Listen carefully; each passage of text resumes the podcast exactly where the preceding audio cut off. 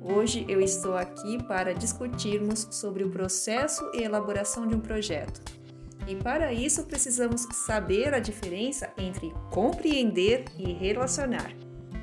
Compreender é entender algo através de uma análise. Relacionar é fazer uma comparação, confrontar, associar.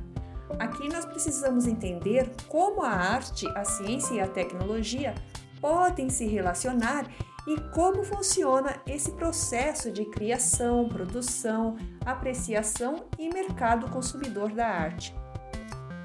Primeiro, eu preciso falar sobre as linguagens híbridas e as linguagens convergentes. As linguagens híbridas são aquelas em que são produzidos trabalhos que não se limitam a apenas uma linguagem. Alguns exemplos são os musicais, que unem teatro e dança, as óperas, com teatro e música, e as apresentações de dança, com o uso da tecnologia. Já as linguagens convergentes trabalham com os códigos das artes, mas nem sempre são considerados arte. E como exemplo temos a arquitetura, moda, música para jogos eletrônicos, designer de imóveis ou de ambientes, entre outros. Aqui podemos perceber a presença das artes em várias profissões.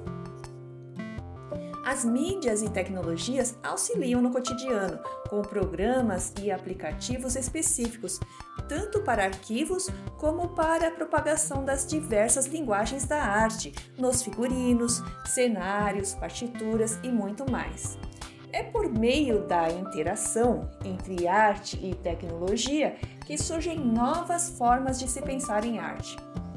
Para relacionar arte, tecnologia e ciência, é necessário ter uma visão sistêmica, que é o entendimento do todo, como tudo se relaciona, para criar uma obra que seja interessante, que vai chamar a atenção e levar o público a refletir.